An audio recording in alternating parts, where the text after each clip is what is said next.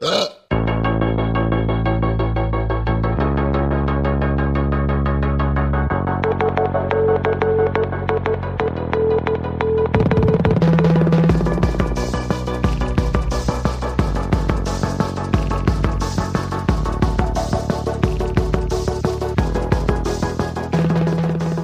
Ausgabe 66 des Science Busters Podcasts und die neue Folge kommt diesmal schon nach einer Woche und nicht wie gewohnt nach zwei, denn es ist wieder ein Mitschnitt von Frag die Science Busters, alles rund ums Klima, die Frage- und Antwortsendung, die wir einmal im Monat in wechselnder Besetzung live für Radio FM4 gestalten.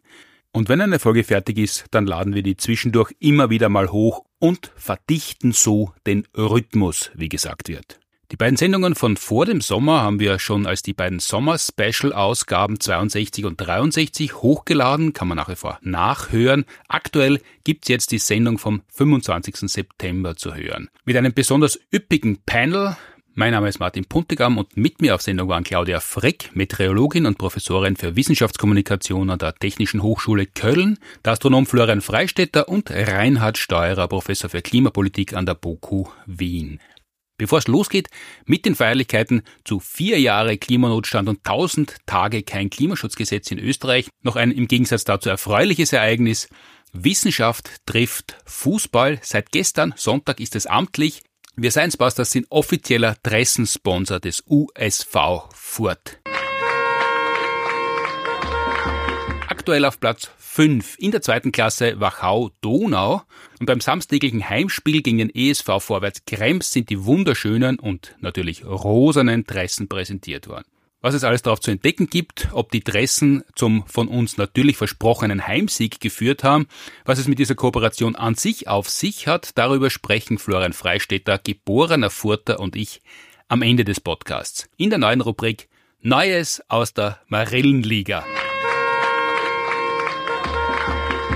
Wie die zweite Klasse Wachau-Donau auch liebevoll genannt wird.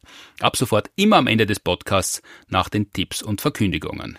Letzte Ausgabe im Podcast Nummer 65 habe ich mit Helmut Jungwirth, Mikrobiologe und Professor für Wissenschaftskommunikation an der Uni Graz gesprochen über, ob kranke Bakterien auch die ganze Antibiotikapackung fertig nehmen müssen, wer die Vorläufer von Alexander Fleming waren, wie eigentlich Antibiotika genau arbeiten, wie gefährlich Küchenschwämme sind, ob Mikrobiologen Lieblingsbakterien haben und wie man seinen Schnupfen auf Weltreise schicken kann. So, jetzt aber zum aktuellen Podcast. Denn noch bevor der Kanzler als Schuldnerberater und Ernährungscoach viral gegangen ist, hat er sich noch zum Klimaschutz geäußert und leider wieder mal das hohe Lied der technischen Wunderlösung gesungen unterirdisch CO2 zu speichern. Warum das momentan leider bestenfalls wieder nur ein Ablenkungsmanöver ist, derer, die zwar Technologieoffenheit sagen, aber Stillstand und Scheinklimaschutz meinen, darüber haben wir in unserer wöchentlichen kurzen Kolumne auf FM4 gesprochen. Den Link dazu schreiben wir natürlich in die Show Notes. Und in der Langsendung geht es unter anderem darum, wie baut man ein Klimamodell, welche Daten kommen da rein, dass die Prognosen leider so genau stimmen? Müssen wir ab sofort Wasserkraftwerke in die Innenstädte bauen? Dürfen Veganerinnen und Veganer mehr fliegen als andere? Seit wann wissen wir, dass es Treibhausgase gibt? Warum ist Österreich beim Klimaschutz Nachreiter und keineswegs Vorreiter? Wie wirkungsvoll ist ziviler Widerstand? Warum wird in der Klimaforschung eher unter als übertrieben? Und wie kann so wenig CO2 so viel Auswirkung haben? FM4 Podcast. FM4 Science Busters. Live. Alles rund ums Klima. Herzlich willkommen zu einem Räusperer und Ausgabe 28 von Frag Science Busters am 25. September 2023. Heute ist ein großer Tag für Österreich, zumindest wenn man Scheinklimaschutz-Fan ist, denn vor vier Jahren ist im Parlament mit den Stimmen fast aller Parteien der Klimanotstand ausgerufen worden und in guter österreichischer Tradition fast völlig wirkungslos geblieben. Ein Papiertiger, den man heute nicht einmal mehr schnurren hören kann. Wissenschaftler und Wissenschaftlerinnen waren deshalb heute beim Leopold-Fiegel-Denkmal am Minoritenplatz und haben den Außenminister des Staatsvertrags paraphrasiert. Ich kann euch kein Klimaschutzgesetz geben. Wir haben nichts. Getan muss man vielleicht ergänzen, aber glaubt an dieses Österreich. Naja. Und übermorgen ist schon der nächste Rekord fällig. Tausend Tage kein Klimaschutzgesetz. So viel politische Ignoranz gehört gefeiert und das machen wir heute eine Stunde lang in Frag die Science Busters. Die Headliner der Sendung fernmündlich aus Köln dabei. Claudia Frick, Meteorologin und Professorin für Wissenschaftskommunikation an der Technischen Hochschule Köln. Hallo. Hallo. Florian Freistetter, Astronom bei den Science Busters und gemeinsam mit Claudia Frick für den Podcast Das Klima verantwortlich. Hallo. Hallo. Und live neben mir im Studio Reinhard Steuerer, Professor für Klimapolitik an der BOKU Wien. Hallo. Hallo Martin und Respekt dafür, dass du dieser klimapolitischen Tristesse immer wieder humorvolle Seiten abgewinnen kannst. Ja, das ist das, was ich kann. Ernst sein ist ein bisschen schwieriger für mich, deshalb lieber mit Witzen und dazu beantworten wir eine Stunde lang, wie baut man eigentlich ein Klimamodell? Weiß die Sonne, dass sie nicht schuld ist an der Erderhitzung? Müssen wir Wasserkraftwerke ab jetzt in die Innenstädte bauen? Und wir beginnen in wenigen Minuten mit, wie kann so wenig CO2 so wichtig sein? Produzent der Sendung Alex Wagner Telefon werden euch empfangen Lisa Marie Bär und Anna Deiretzbacher und wir starten mit Musik und dann gibt's Schaumparty mit CO2. FM4 Science Busters. Live. Alles rund ums Klima. Ruf an oder schick uns deine Fragen über unsere FM4 Social Media Kanäle. Tausend Jahre sind ein Tag oder tausend Tage sind ein Jahr, wäre wahrscheinlich der aktuellen Bundesregierung lieber, dann hätten sie nicht fast drei Jahre schon verschwendet, um ein neues Klimaschutzgesetz aufzusetzen. Das war das Titellied der Serie Es war einmal der Mensch und wenn wir als Menschheit nicht bald in die Gänge kommen, ist es tatsächlich das Motto für die nächsten Jahrzehnte, weil dann äh, ist die Zivilisation steht am Spiel und eventuell, wenn wir ein bisschen Pech haben, die ganze Menschheit. Und das nur wegen des Kohlendioxids. Dabei ist es so wenig. Hört man immer und immer und immer wieder. Macht nur 0,04 Prozent der gesamten Atmosphäre aus. Ein Teil, für den der Mensch verantwortlich ist, der ist noch kleiner und wenn man Österreich hernimmt, noch viel, viel kleiner. Also das ist praktisch gar nichts. Ein Fliegenschiss Kohlendioxid in der Atmosphäre. Warum ist es eigentlich nicht wurscht, Florian Freistetter? Ja, das ist deswegen nicht wurscht, weil das einer der Fälle ist, wo es halt nicht auf die relative Menge ankommt von etwas, sondern auf die absolute Menge. Also das ist nicht so wie in der Pandemie, wo man immer schauen hat müssen, wie viele Menschen pro 100.000 sind infiziert worden, mhm. sondern beim Klima kommt es darauf an, wie viel CO2 absolut in der Atmosphäre ist und nicht, wie viel da noch an anderem Zeug auch noch vielleicht ist. Weil das CO2 ist ein klimawirksames Gas ja, oder mhm. Treibhausgas. Das heißt, ein Gas, das in der Lage ist, Wärmestrahlung der Erde zu absorbieren. Weil mhm. die Sonne wärmt die Erde auf, die Erde gibt einen Teil der Wärme wieder ins All ab und dann stellt sich ein Temperaturgleichgewicht ein. Und je besser die Erde die Wärme abgeben kann, desto niedriger ist die Temperatur. Wenn jetzt aber so klimawirksame Gase in der Atmosphäre sind, dann kann diese Wärmestrahlung der Erde nicht komplett durchgelassen werden, weil die CO2-Moleküle gerade die richtige Form haben, um die Wärmestrahlung aufzunehmen, geben sie sie dann wieder in alle Richtungen ab. Also das CO2 nimmt die Wärmestrahlung auf, die von der Erde kommt und strahlt diese Wärme in alle Richtungen ab, zum Teil ins Weltall, aber zum Teil auch zurück zur Erde. Das machen auch andere Gase. Ja, das macht Methan, ist auch ein Treibhausgas, Ozon auch, aber andere Gase tun das nicht. Sauerstoff und Stickstoff zum Beispiel, mhm. die sind komplett wurscht wenn es um den Treibhauseffekt geht. Die könnten genauso gut gar nicht da sein. Also da wird man trotzdem sterben, aber für den Treibhauseffekt sind es wurscht, die Gase. Also man kann sich das so vorstellen, wenn ich jetzt nur das CO2 hernehme in der Atmosphäre und ich würde da eine einzige Schicht draus machen, aus Gas rund um die Erde rum, dann wäre die ja so ein paar Meter dick. Mhm. Und diese Schicht, die hält die Wärme zurück wie eine Decke und es wird wärmer. Die anderen Gase, die spielen da keine Rolle. Wenn wir jetzt aber die Menge an CO2 in der Atmosphäre vergrößern, dann wird die Decke dicker und dann wird es wärmer. Auch wenn es insgesamt nur wenig CO2 ist, es kommt halt beim Treibhauseffekt nur darauf an, wie viel insgesamt davon da ist. Je mehr CO2, desto wärmer. Das heißt, wenn man eigentlich in Shorts, im Ruderleiberl mit Flipflops angezogen wäre, passend für die Temperatur, das wären jetzt vielleicht Stickstoff und Sauerstoff, dann wird's passen, aber wenn man halt einen dicken Wintermantel hat und dann kommt noch ein Schal dazu und eine Haube und Ohrenschützer und dann noch Wärmepads, dann wird's halt zu viel, auch wenn es insgesamt nur ein paar Kleidungsstücke sind und eigentlich kann man sich trotzdem noch ganz gut bewegen.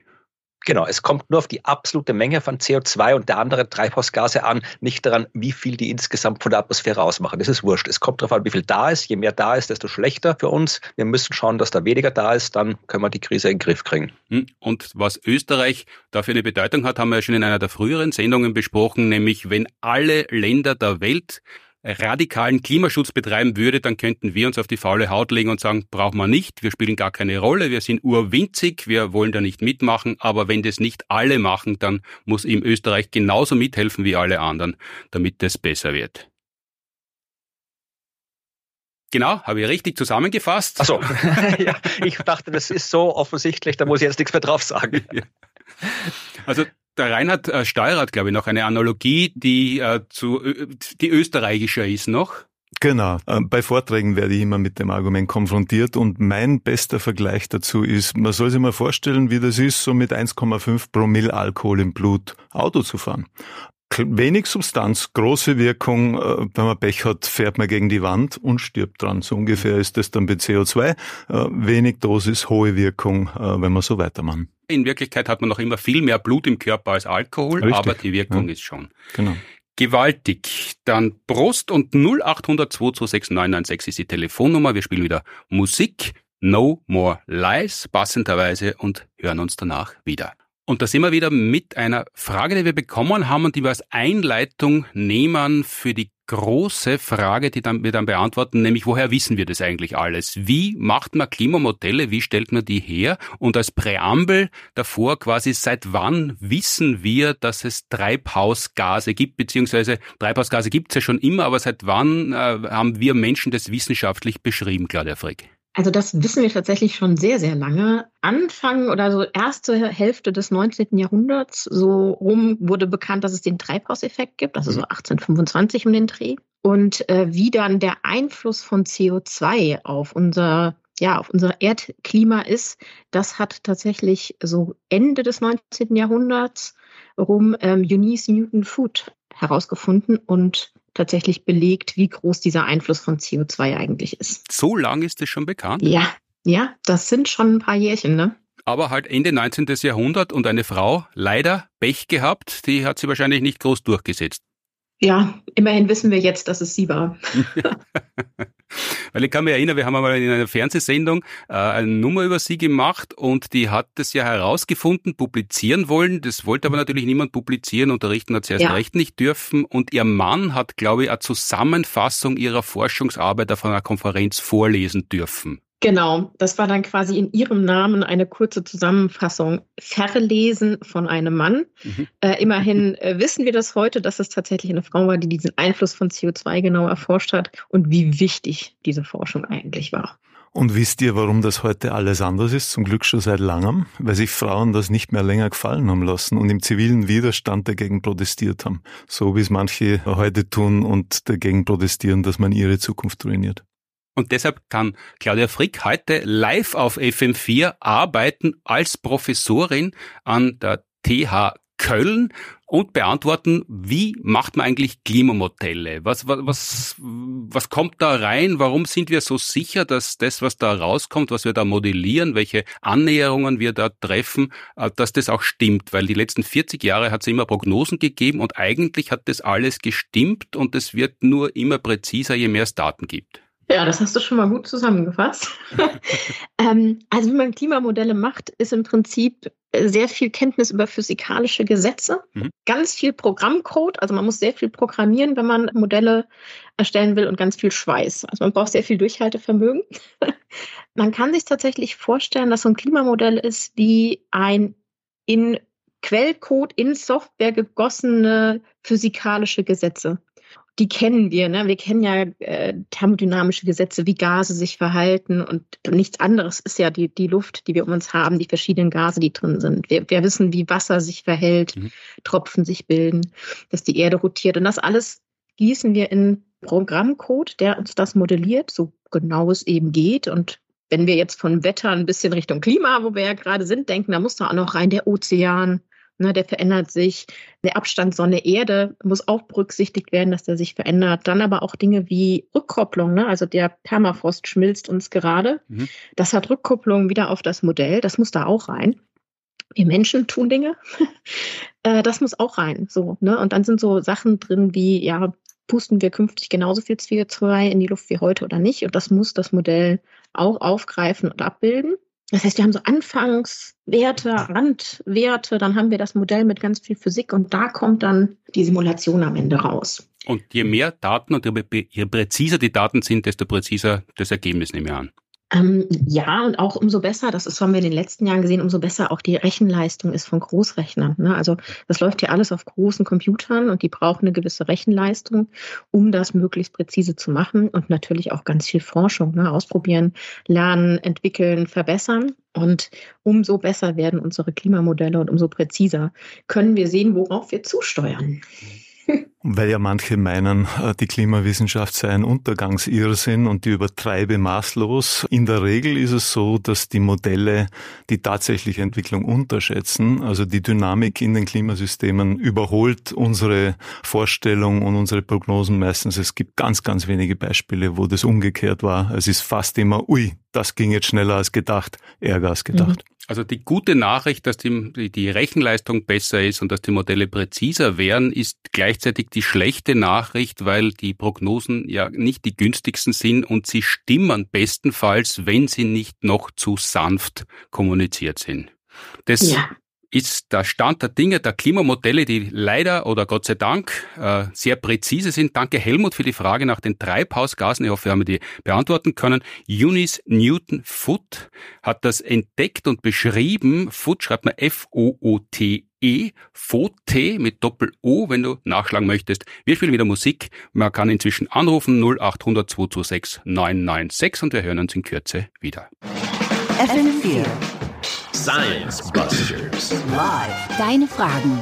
Beantwortet von Martin Puntigam und seinem Wissenschaftsteam. Bevor wir den Alex reinnehmen und seine Frage ganz kurz noch eine Besprechung des eingang erwähnten Feiertages, der heute in Österreich stattgefunden hat. Vier Jahre Klimanotstand. Ich war heute noch nicht so viel draußen, aber ich nehme an, alle Kindergärten und öffentlichen Gebäude sind ausgeflaggt. Vier Jahre Klimanotstand proklamiert. Das ist eine Riesenfeier und ihr habt ja auch hinterm Bundeskanzleramt mitgefeiert. So ungefähr, ja. Das ist der, der neue äh, klimapolitische Feiertag, den wir ab jetzt jedes Jahr feiern werden, solange die Regierung hinter ihren eigenen Zielen ist. Was ist passiert? Also vor vier Jahren hat der Nationalrat tatsächlich auf die Wissenschaft und die Fridays gehört äh, und den Klimanotstand anerkannt.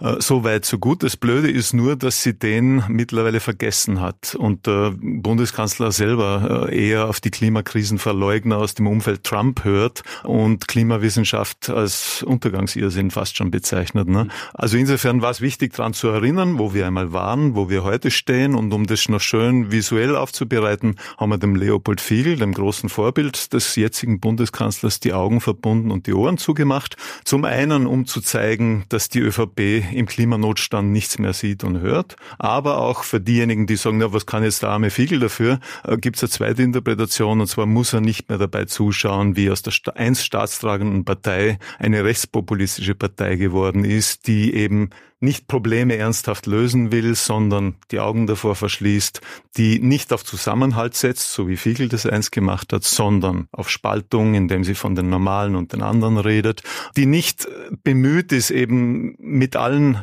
bemühten Kräften des Problems lösen, sondern hetzt gegen Klimaaktivistinnen und sie kriminalisiert. Das muss er alles nicht mehr hören und sehen. Auch die Normaldiskussion geht an ihm jetzt vorbei. Also insofern dürfte uns dankbar sein. Das zweite berühmte Leopold Fiegel-Zitat, Österreich ist frei, ist ja quasi der Stoßseufzer vieler Menschen in Österreich, die sich wünschen, dass Österreich gar nichts tun muss, weil es so winzig ist und alle anderen auch nichts tun. Da ist der Alex in der Leitung und hat diesbezüglich eine Frage. Hallo Alex. Ja, hallo, grüß euch, guten Tag. Ich hoffe, ihr hört mich gut, ich bin gerade äh, nur im Auto unterwegs, also ich stehe gerade, kein Problem. Ähm, Wir können uns ja nicht überprüfen. Ja. ja, natürlich, sicher safe für. Ja. Was mich natürlich etwas wundert oder was mich interessiert, wo ich, wie ich vorher schon im Talk gehört habe, wir reden da teilweise von 0,00 Prozent in irgendeinem Ausmaß, das wir in Österreich oder im Europa, europäischen Land oder in der EU verbrauchen. Es gibt aber so viele Länder, die nicht annähernd solche strengen Richtlinien haben in der Industrie, geschweige denn, ich möchte von Schifffahrt gar nicht rechnen, wie viele Kreuzfahrtschiffe, Industrieschiffe mit Schweröl unterwegs sind, die einiges mehr ausblasen. Dort findet man aber keine Klimaaktivisten, die sich auf die Straße kleben.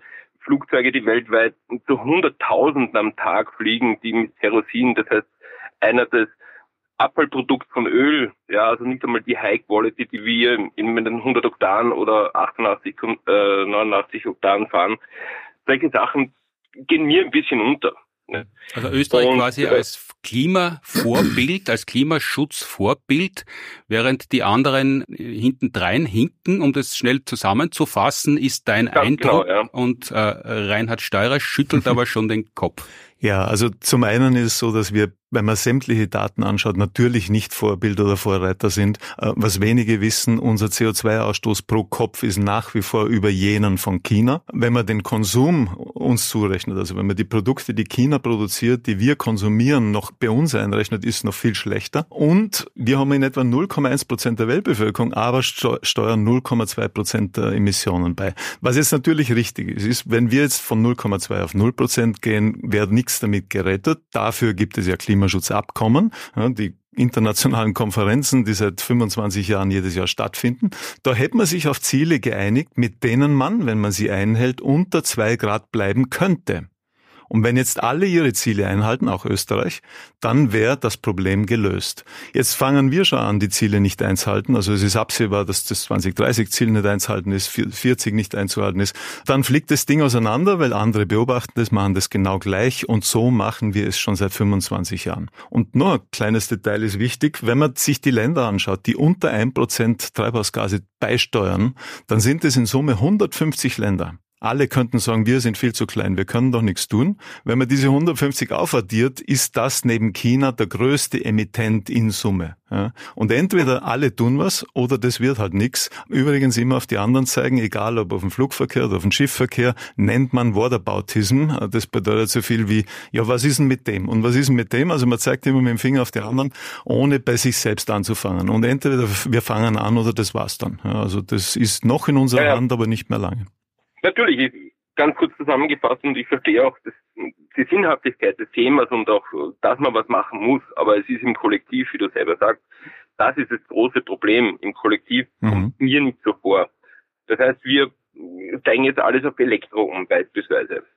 Auch allein diese Produktionen kosten enorm viel Geld, enorm viel CO2 in der Produktion. Das sind seltene Erden in, in Ländern, wo halt ausgebeutet wird gewissermaßen. Wir haben in Österreich Windkraft, wir haben Wasserkraft. Ja, aber allein zugleich... ein Windrad aufzustellen, wie viel CO2 das produziert, allein diese LKWs, die einen Platz bringen, geschweige denn so ein ja. Windrad aufzustellen. Also das sind alles Dinge, wo ich sage, es klingt zwar alles gut, wir tun in dahingehend. Ja. Ich wohne in der Nähe bei uns stehen teilweise 50 Prozent der Windräder still, weil sie Alex, produzieren. Ich kenne die Argumente, über das reden wir liebend gern, wie viel Ressourcen nicht die Windräder und die Photovoltaikanlagen verbrauchen. Weißt du, wie viel Prozent des globalen Schiffverkehrs im Moment nichts anderes macht, als fossile Energie herumzufahren? Erdöl, Kohle und Flüssiggas. Die Hälfte des globalen Schiffverkehrs ist nur fossile Energietransport. Das würden wir uns sparen und dann wären die anderen Ressourcen, die wir für Windräder und dergleichen einsetzen, sehr sinnvoll verwendet und wir würden äh, quasi nicht mehr drei Erden brauchen, um äh, unsere Bedürfnisse zu decken. Bin ich absolut dabei. Es ist aber eine Möglichkeit, die zu suchen ist, die weder nur Strom heißt, weil Strom allein und die Speicherung ist einfach maximal ein Problem derzeit. Alles elektrifizieren ist die Lösung. Von der Mobilität über den Haushalt Umwelt und so weiter. Warum? Weil es keine Emissionen verursacht. Und wenn wir alles elektrifiziert haben, dann ist auch die Produktion der Windräder schlussendlich emissionsfrei, weil in der Produktion keine fossile Energie verwendet wird. Das ist der, der Schmäh. Wenn man so schafft, das geht's. Also es dann, ist dann wäre gut. Ja. Aber da sind wir noch Lichtjahre davon entfernt. E, naja, aber, aber irgendwann muss man anfangen, weil sonst natürlich keine Frage. Also sonst wird es nicht weniger. Ein Gegner. Ich bin dafür. Ich habe zwei Kinder. Ich möchte eine schöne und heile Zukunft für meine Kinder haben. Ich verstehe die Bedenken, aber es ist ganz einfach so. Entweder wir tun jetzt oder es wird zu spät sein. Ja, möglicherweise Natürlich. kommt die Erkenntnis, dass wir eigentlich tun hätten sollen in 10, 15 Jahren, wenn es so richtig krass ist, und dann wird es zu spät mhm. sein. Dann sind wir schon nahe zwei Grad wahrscheinlich. Äh, und dann können wir Wissenschaftler nur sagen, naja, 2020 wäre ein guter Zeitpunkt gewesen. Jetzt geht's nur noch darum, das Allerschlimmste zu verhindern. Wir haben in ja, unserer letzten, in unserer letzten Sendung, Alex, haben wir, die haben wir auf mhm. äh, Science Busters Podcast hochgeladen, das Sommer-Special, ja. hat die Lisa Oberts auch gesagt, umgekehrt geht's genauso. Also es ist ja oft so in einer Siedlung, Nehmen wir jetzt das Beispiel Weihnachtsbeleuchtung. Da fängt jemand an, die Weihnachtsbeleuchtung üppiger zu machen. Auf einmal äh, schmücken ja, ja. alle ihre Balkone. Das geht umgekehrt aber auch. Der Erste, der ein E-Bike verwendet, regelmäßig, von dem man es nicht erwarten würde, der ist ein großer Schauwert. Und wenn der noch sagt, ich bin viel schneller, ich brauche keinen Parkplatz suchen, ich spare mir die Versicherung fürs Auto und, und, und, dann beginnt es. Und äh, so soll man das vielleicht sehen, wenn ich den Reinhard Steuer richtig verstanden habe. Äh, wir müssen halt einfach anfangen. Es sind kleine Schritte, aber kleine Schritte in die richtige Richtung. Richtung ist besser als Stillstand und Rückschau. Natürlich, keine und Frage. Und wie gesagt, und vieles ich davon noch wirklich manuell Fahrrad als E-Bike ähm, und versuche auch das zu, zu gehen, was noch was machbar ist. Nur ich bin ja. halt beruflich im Außendienst tätig und da reichen mir oft Elektrokilometer einfach nicht aus. Ja, also das ist natürlich dann ein Thema. Wobei sich das äh, auch ändern wird die nächsten Jahre. Also da ist die, die Technologieentwicklung ja. enorm schnell, da kommt viel auf uns zu. Und sehr viel davon aus China, weil die Deutschen das komplett verschlafen haben.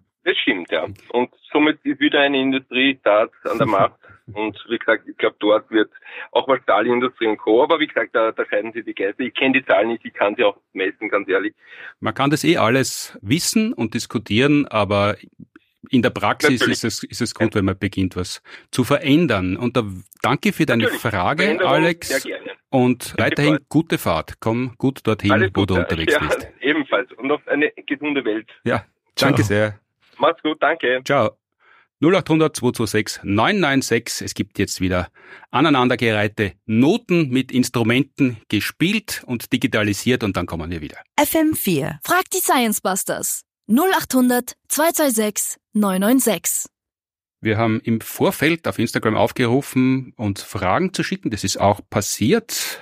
Ching84 hat eine Frage geschickt, nämlich CO2-Bilanz Fliegen versus Fleisch essen. Dürfen Veganer fliegen? Soll ich auf Fluggäste angefressen sein? Das ist natürlich sehr pointiert formuliert, Florian Freistetter, aber wie, wie schaut das aus? Was antwortet man jemanden, der sagt, ich esse ja kein Fleisch, ich lebe vegan, darf ich deshalb nicht fliegen? Also es ist quasi drei Korner, ein Elfer. Gibt es das im Klimaschutz?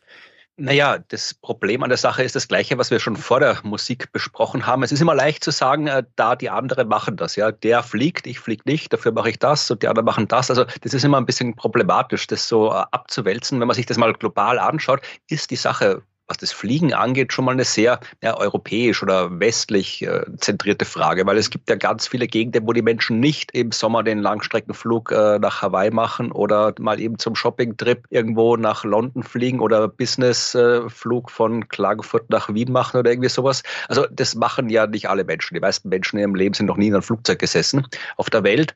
Das ist bei uns nicht so offensichtlich, weil bei uns ganz normal ist, dass irgendwie überall Flughäfen rumstehen und Flugzeuge fliegen, aber geflogen wird gar nicht mal so viel. Aber überall wird gegessen. Da kommt es halt dann darauf an, was gegessen wird. Und die Fleischproduktion, die hat global gesehen einen ziemlich großen Anteil an den Treibhausgasen. Ungefähr so 14 Prozent drum ist das, was äh, die Fleischproduktion, das äh, Lebensmittelproduktion, Tierhaltung und das alles irgendwie ausmacht. Der Flugverkehr global gesehen, der macht viel weniger aus. Das sind nur um die drei Prozent. Das heißt, wenn man das so sagen will, dann sollten die Veganer fliegen dürfen. Aber die Leute, die mit dem Das Problem ist, dass natürlich äh, alles weg muss. Ja, es muss das, der Flugverkehr muss reduziert werden, die unnötigen Flüge müssen reduziert werden und wir müssen auch die Nahrung umstellen. Ja, also äh, vegan zu essen oder doch nur den Fleischkonsum zu reduzieren, das hätte einen wirklich, wirklich großen Impact auf die Treibhausgasemissionen der ganze Lebensmittelsektor. Also das wäre wirklich wichtig. Und ja, wenn man jetzt so pointiert antwortet, wie Jing84 gefragt hat, ja, sollte man als Veganer sowieso nicht fliegen, weil das vegane Essen im Flugzeug ist noch viel grauslicher als das normale Essen. Und im Zug, äh, zumindest in manchen Zügen in der Deutschen Bahn, habe ich durchaus schon äh, gutes äh, veganes Gulasch bekommen, auch wenn der Zug leider immer nicht so pünktlich ist, wie er sein sollte. Das heißt, um das zu paraphrasieren, drei Corner, ein Elfer, wenn bei uns drei Leute beginnen, vegan zu leben, darf in einem Land, wo man nicht so leicht zum Fliegen kommt, jemand das erste Mal fliegen. So könnte man das abtauschen. Ja, genau. Naja, eigentlich nicht wirklich, aber okay. Ich wollte auch noch ergänzen, wie du gesagt hast, Florian, wir brauchen alles auf einmal, weil die Zeit so knapp ist. Wir können uns nicht mehr leisten, die ganze Zeit mit dem Finger auf das andere zu schauen und, und uns quasi freizukaufen, dass wir doch das und jenes noch dürfen. Und wie kommt man zu dem alles auf einmal? Na, nicht über den ökologischen Fußabdruck, also dass jeder Einzelne ein bisschen weniger fliegt, Fleisch isst, Autofahrt, sondern da kommt der ökologische Handabdruck ins Spiel, den fast niemand kennt, obwohl er viel wichtiger ist. Was bedeutet das? Das bedeutet, dass man politisch aktiv wird, aufzeigt, auf die Straße geht, wählt und alles mit der Botschaft, so kann es nicht weitergehen, ich will echten Klimaschutz, ich wähle Scheinklimaschutz ab. So kommt man eben zu Regeln, die für alle gelten, dann kann man äh, an allen Ecken auf einmal anfangen und anders wird das nicht gehen. Gut, vielen Dank für die Antwort, vielen Dank für die Frage. Ching 84, die hoffentlich ausreichend beantwortet ist. Wir schaffen vielleicht noch zwei Fragen, bevor wir dann in die Zielgerade, das heißt es einbiegen müssen und dann kann man die nachrichten und danach Sounds Like FM4. Deshalb spielen wir jetzt kurz und schnell Musik und hören uns danach wieder. FM4 Science Busters Live. Alles rund ums Klima. Ich werde jetzt ein paar Fragen zusammenfassen, weil wir nur noch wenig Zeit haben und möglichst viel beantworten wollen. Eine Frage ist gekommen, wieso haben ein paar hundert Wissenschaftler und Wissenschaftlerinnen eine Deklaration unterschrieben, dass es gar keinen Klimanotstand gibt? Die Antwort ist, weil sie sich nicht auskennen, weil sie nicht vom Fach sind und sie die Realität, die harsh ist, für eine Zumutung halten. Es ist so, wie wenn man eine neue Sitzecke machen möchte, dann sagt man ja auch nicht, die Handwerker im Ort haben alle unterschrieben, aber der Tischler sagt, dort geht sich keine Sitzecke aus, dann sagt man ja auch nicht, der Automechaniker wird schon richten. So ungefähr. Oder es ist so, wie Bakti meinte, Corona sei nur eine Grippe. Er war zwar Mediziner, also vom Fach, aber er, er hat es als Zumutung empfunden, dass das Virus jetzt irgendjemand einschränkt. Der Martin fragt, wenn alle E-Autos fahren, was nie passieren würde, vermutet er, woher nimmt der Staat dann die fehlenden Steuern, wenn er keine Mineralölprodukte mehr besteuert? Und ich glaube, da kann man ihm wirklich Hoffnung machen. Äh, Im Steuern erfinden sind alle Staaten weltweit sehr, sehr gut. Also da findet sie sicher in Windeseile eine Lösung viel, viel schneller, als das Klimaschutzgesetz fertig ist. Naja, nachdem ich bei den Science Busters bin, würde ich schon Zweifel anmelden und sagen, ich denke, wir müssen die Klimakatastrophe riskieren, damit die Mineralölsteuer nicht versiegt. Die ist echt wichtig. und die Claudia fragt noch, ist abschätzbar, wie schlimm sich die Klimakrise auf die Nahrungssicherheit, Wasservorräte und Migrationspolitik auswirken wird? Und das ist eine Frage von Claudia an Claudia. Das ist ja passend. Also das, die Frage ist ja, also die Antwort auf das Ob ist ja.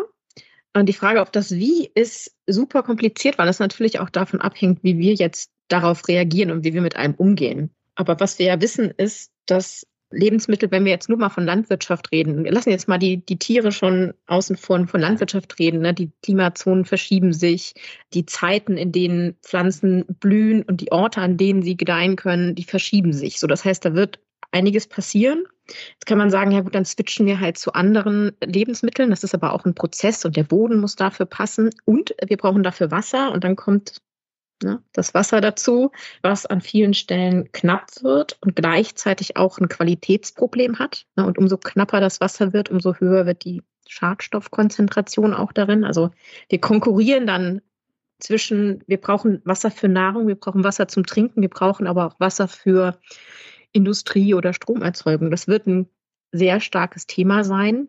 Und dementsprechend hängt da eben auch Dinge dran, wie Migration, je nachdem, wo wie entschieden wird und wie sich das Klima an den Orten verändert, wird es zu Migration kommen und wie wir damit umgehen. Das ist eine Frage, die wir gemeinschaftlich entscheiden müssen. Auch wenn wir das vielleicht jetzt nicht wollen, werden wir es tun müssen. Kurzum, wir schrumpfen die lebbaren, die fruchtbaren Teile der Erde durch Trockenheit, durch Hitze, durch steigende Meeresspiegel, dadurch versalzende Böden und da wird es auf den Teilen, wo noch gut gelebt werden kann, einfach ein bisschen ungemütlicher und enger werden. Das zeichnet sich ab. Die Eva hat noch gefragt, angesichts der Erderwärmung, wie hängt das mit Biodiversität zusammen und was kann man da als Einzelner, Einzelne machen? Das haben wir, glaube ich, die ganze Sendung lang beantwortet.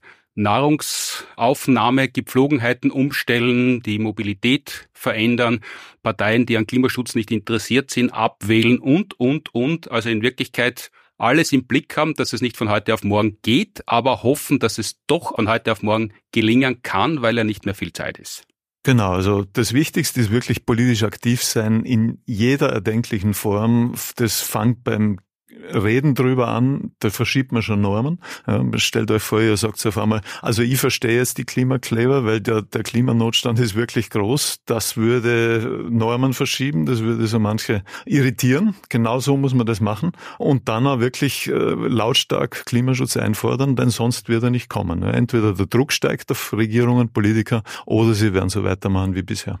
Wir haben noch eine Frage bekommen als Audiofile, die wir gerne einspielen, weil Reinhard Steurer sitzt mir gegenüber mit wohltemperierter Stimme, aber es gibt Menschen draußen, die sich Sorgen machen. Lieber Herr Steurer, Ihren Twitter-Aktivitäten zufolge beschäftigen Sie sich 24-7 eingehend mit der Klimakrise und sind im stetigen Austausch mit JournalistInnen und PolitikerInnen, die das Ausmaß der Klimakatastrophe nicht verstehen. Wie halten Sie das aus? Wie können Sie da immer weitermachen? Wir kommen nur vom Beobachten täglich an unsere Grenzen. Sagt die Rosa und der Oskar unterfertigt ihren Aufruf. Wie, wie geht das? Hm, ja, vielen Dank. Äh, sehr nett. Ähm, manchmal ist es sehr schwierig, muss ich eingestehen. Äh, und ansonsten mit viel Sarkasmus, ohne Humor ist es eh fast nicht mehr auszuhalten. Dann auch mit viel Ausgleich. Also ich tue hin und wieder was anderes wie Twittern oder äh, mit Medien reden. Sehr gern draußen in den Bergen. Und dann, glaube ich, braucht man die richtige Motivation. Die ist bei mir schon längst nicht mehr der Antrieb, irgendwas verändern zu wollen. Der, glaube ich, ist mal abhanden gekommen. Ich mache das seit 25 Jahren und sehe, wie zäh das ist. Äh, meine Motivation kommt daher, dass ich nichts unversucht lassen möchte, un unversucht gelassen haben möchte, so ungefähr.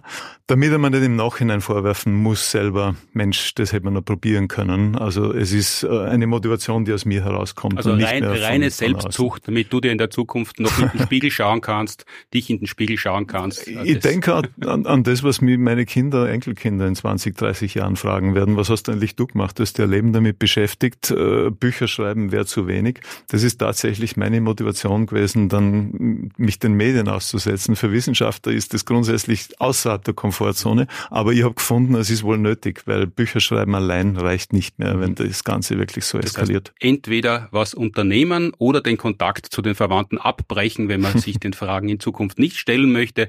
Das war's von uns. Danke vielmals alle, die uns Fragen geschickt haben. Danke Florian Freistetter, Claudia Frick, danke Reinhard Steurer im Studio. Wenn es noch Fragen gibt, bitte an sciencebusters.fm4.orf.at oder die Social Media Kanäle von FM4. Danke an Alex Wagner, der die Sendung produziert hat, an Lisa Marie Beer und Anna Teretzbacher, die die Anrufe entgegengenommen hat. Gleich gibt's die Sendung auch zum Nachhören auf Sound, ORF Sound. Mehr von uns gibt's auch im Science Podcast heute neu. Eine Folge alles über Antibiotika. Übermorgen Mittwoch, 27.09. großer Festtag, 1000 Tage kein Klimaschutzgesetz, da wird viel los sein auf den Straßen und je mehr sich dort zeigen, je mehr dort aufzeigen und sagen, dass sie das blöd finden, dass es noch immer kein Gesetz gibt, desto eher passiert vielleicht vor der Wahl doch noch ein Wunder, kleben, spazieren, demonstrieren, was auch immer, denn nur wer noch immer über die Form reden möchte, übers Wie und nicht übers Warum, der hilft den Leugnerinnen und Blockierern und hat eigentlich kein richtiges Interesse am Klimaschutz, auch wenn er es vorschützt geschützt. Nächste Sendung am 16.12. wieder mit Reinhard Steurer und erstmals bei uns zu Gast in Frag die Science Busters Markus Watzak. Freue mich schon drauf. 12. Du hast gesagt 12. 16. 10. Mhm. 10. Ja, hm? genau. Ja, 16. 10. Mhm. Ja, 16. Oktober. Na, Gott sei Dank habe ich einen Wissenschaftler im Studio, der hat es sofort peer-reviewed. 16. Oktober. Das ist, äh, schreibe ich das nächste Mal wieder aus. Jetzt viel Vergnügen mit Sounds like FM4. Schönen Nachmittag, schönen Frühherbst, gesund bleiben. Viel Vergnügen übermorgen bei den Feierlichkeiten zu 1000 Tage und bis 16. Oktober.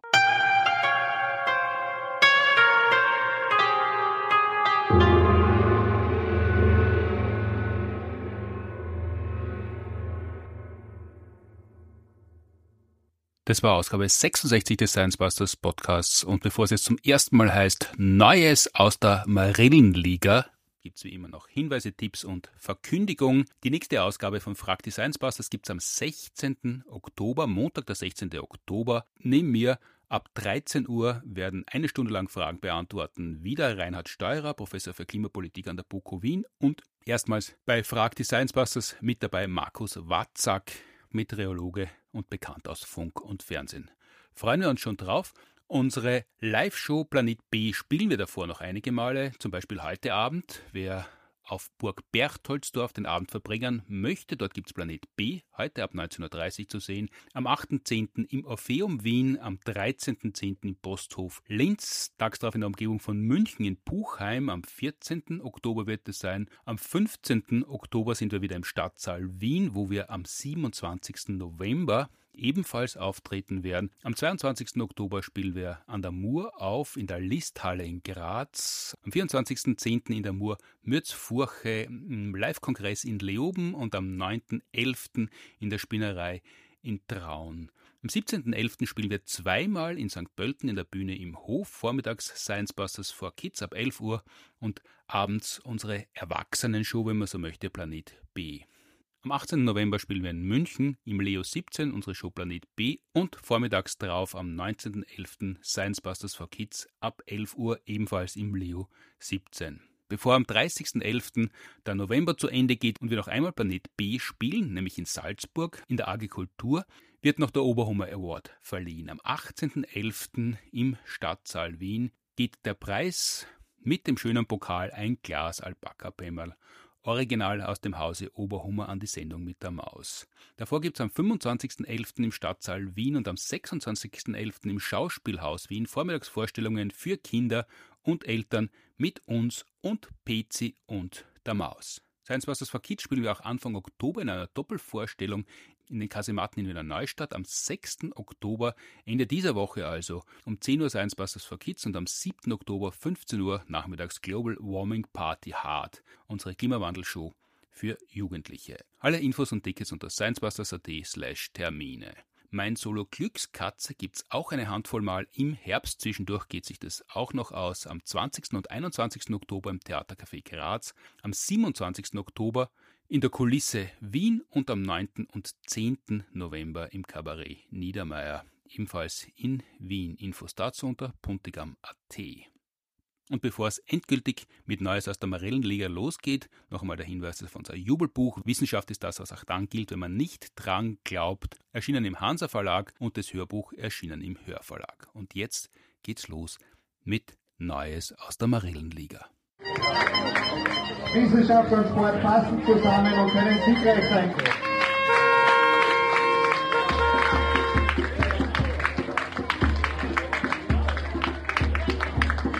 Wie schon eingangs erwähnt, wir sind Dressensponsor beim USV Furt geworden. Die sind mit rosanen Dressen ausgestattet, gestern angetreten zum Heimspiel gegen den ESV Vorwärts Krems. Florian, was hat's denn damit auf sich? Du bist ja der Initiator dieser Aktion. Naja, es hat folgendes auf sich, dass Furt gegen den ESV Krems spielen musste im Rahmen des Ligaspiels.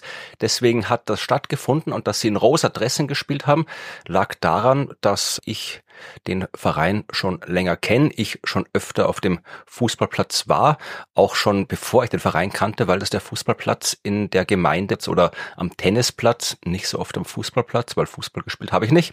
Und ja, wie es so ist, äh, nach der Kindheit, dann treibt man sie meistens eher nicht mehr so oft dort rum, wo man sie als Kind rumgetrieben hat. Aber wenn man dann wieder noch ein bisschen älter ist, kehrt man gern wieder an die Stätten der Kindheit zurück und wird ein bisschen nostalgisch und so. Und so war da auch. Ich habe im Internet gesehen, dass der Fußballverein die ganze Anlage renoviert und da Spenden sammelt. Und dann habe ich gedacht, dann spende ich doch was, damit der Ort, wo ich mich als Kind wohlgefühlt habe, auch in der Gegenwart noch Schönes. Und darüber bin ich dann nach ja, langer, langer Zeit wieder mal zu dem Verein gekommen und seitdem immer wieder dort und schauen mir die Fußballspiele an.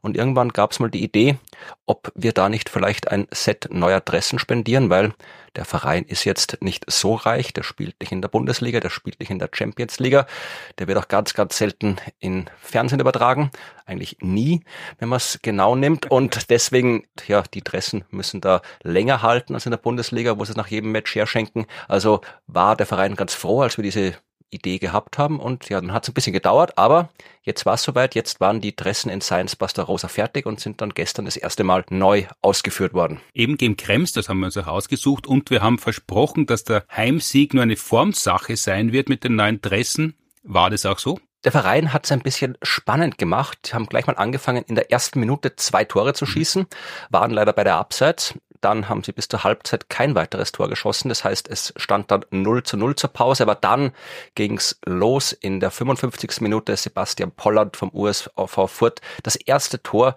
im Science Buster Dress, kann man sich merken, für die Geschichtsbücher. Der erste Torschütze im Science Buster Rosa der Geschichte dieses Planeten war Sebastian Pollard vom USV Furt. Minute 55, 1 zu 0. Dann kam Thomas Dragan mit dem 2 zu 0, Peter Engelhardt mit 3 zu 0 und in der Nachspielzeit nochmal Thomas Dragan mit einem 4 zu 0. Das heißt, wir haben unser Versprechen wahrgemacht oder der Verein hat unser Versprechen wahrgemacht und den Heimsieg nicht zur Formsache werden lassen, sondern einfach durchgezogen. Das heißt, Furt hat 4 zu 0 gewonnen gegen Krems fast ein Kantersieg und es hätte das erste Science Busters Tor schon früher fallen können oder das erste Tor im Science Busters Dress des USV Furt, weil es hat einen Elfmeter auch noch gegeben in der ersten Hälfte, der aber Richtig, genau. leider gehalten worden ist oder aus Sicht der Kremser zum Glück. Die Dressen sind speziell nicht nur, weil sie rosa sind, sondern auch wegen der Motive, die aufgedruckt sind. Genau, also einfach nur ein rosa Dress an sich, das wäre langweilig gewesen. Natürlich haben wir geschaut, dass da auch Science Busters mit drauf sind. Also natürlich unser Science Busters Logo ist prominent vorne auf der Brust, aber äh, auch andere nette Elemente. Der Gründer der Science Busters, Heinz Oberhuber, ist verewigt am Tormann-Dress sogar als Tormann. Es gibt ein Alpaka, das Wappentier von Heinz Oberhummer und ein bisschen auch der Science Busters. Wir haben den Öko-Bundesadler mit Windrad und mit Solarpanelen statt Hammer und Sichel. Äh, wir haben einen Asteroid drauf und ganz besonders auf der Hose des Dress, die wir auch gestaltet haben, sogar, und auch das vermutlich einmalig in der Geschichte des Fußballs, eine mathematische Formel. Zur welche? Das zweite Newtonsche Axiom. Kraft ist Masse mal Beschleunigung steht da drauf. Also F ist gleich M mal A. Was würde das im Fußball bedeuten? Ja, im Fußball hat es genauso Bedeutung wie überall im Rest der Welt. Das ist quasi die Grundlage der Mechanik, die Grundlage der Bewegung. Und in dem Fall, ja, sagt, äh, was passiert, wenn im Fußball was passieren soll. Also im Fußball geht's ja um Kraft. Das heißt, äh, es muss eine Kraft aufgewendet werden, um den Ball der zuerst in Ruhe ist, wie es das erste Newtonsche Axiom sagt, wenn noch keine Kraft auf ihn wirkt und er am Mittelpunkt liegt, dann muss man, wenn man ihn bewegen will, eine Kraft anwenden und Newton sagt uns halt, was die Kraft ist, nämlich eine Veränderung der Beschleunigung und die Kraft ist umso stärker, je größer entweder die Beschleunigung ist oder die Masse. Das heißt, man kann, wenn man eine große Kraft ausüben will, entweder sehr, sehr schnell sein oder sehr viel Masse haben. Und wenn man jetzt zum Beispiel als Stürmer auf einen Verteidiger zuläuft und auf den eine große Kraft ausüben will, ja, dann muss man entweder sehr schnell laufen oder sehr schwer sein. Die rosa Trikots sind die Auswärtstrikots. Momentan ist Furt Fünfter, weil Hadersdorf seine Sonntagspartie gewonnen hat und wer Hadersdorf gegen Furt sehen möchte, der kann es am 6. Oktober machen. Freitag, den 6. Oktober ist nämlich die Partie Hadersdorf gegen Furt und da kann man die rosa Trikots auch sehen, weil eigentlich ist ja grün-weiß die Vereinsfarbe des USV Furt und die rosa Trikots sind ab sofort Auswärtstrikots, also in Hadersdorf kommenden Freitag, den 6.10. Ab 20 Uhr kann man die Furter in wunderbarem Rosa einlaufen sehen. Ist auch gar nicht so weit weg. Hadersdorf ist gleich ums Eck von Furt. auch ein Derby quasi. Das war quasi Ausgabe 1, bisschen länger von Neues aus der Marillenliga. Warum heißt es eigentlich Marillenliga? Ja, das ist natürlich kein offizieller Name, die Marillenliga. Das ist so ja ein halb despektierlich, halb lustiger, halb ja ernsthaft verwendeter Begriff für die unterste Klasse in der Wachau, weil halt da alle Mannschaften irgendwo aus der Wachau kommen natürlich und in der Wachau überall Marillen wachsen, drum heißt es halt die Marillenliga. Jetzt hat sie sich eher ein bisschen geändert, jetzt haben sie die Ligastruktur ein bisschen umgestellt, jetzt heißt das zweite Klasse Wachau Donau. Das heißt, jetzt spielen da auch Mannschaften, die ein bisschen weiter Richtung Wien die Donau hinauf oder hinab. Ist es hinauf oder hinab? Weiß ich gar nicht. Jedenfalls die Donau entlang sich befinden. Das heißt, jetzt spielen da auch Vereine mit, die eigentlich keine Marillenvereine sind. Also muss man sich vielleicht einen anderen Namen ausdenken. Naja, aber Marillenliga ist eigentlich wie Kalorien. Schon ganz, ganz lang ist die SI-Einheit Joule, aber Kalorien hat sie nach wie vor hartnäckig gehalten und so wird, glaube ich, auch die Marillenliga bleiben. Wir werden in der nächsten Ausgabe des Science Busters Podcasts, der schon am 9. Oktober online sein wird, natürlich berichten über den Schlager Hadersdorf gegen Furt und ob unsere Mannschaft in den rosa Trikots drei Punkte einfahren hat können. Ja, das war Podcast Ausgabe 66 und gleichzeitig die erste Ausgabe von Neues aus der Marillenliga Fußball und Wissenschaft passend zusammen wie der Blattsprecher anlässlich der Dressenpräsentation nach dem 4 zu 0 Heimsieg passenderweise verlautet hat. Fragen zur heutigen Sendung und andere Fragen, die wir beantworten sollen oder können oder müssen oder dürfen an podcast.sciencebusters.at oder über Instagram, Facebook. Wer mag, kann ein Audiofile schicken. Danke an die TU Wien, an die Uni Graz für die Produktion des Podcasts. Danke fürs Zuhören, Streamen, Downloaden, Abonnieren, Bewerten, Empfehlen, Faulen, abstoßen, einnetzen und Viererkette verschieben und was man sonst noch alles mit einem Podcast anstellen kann. Danke Florian Freistetter für die erste Folge Neues aus der Marillenliga und die Teilnahme an Frag die Science Busters. Die kommende Ausgabe kommt Nächsten Montag Ursula Hollenstein wird einiges übers Tengefieber zum Besten geben. Bis zum nächsten Mal. Tschüss, habe die Ehre und auf Wiedersehen. Servus.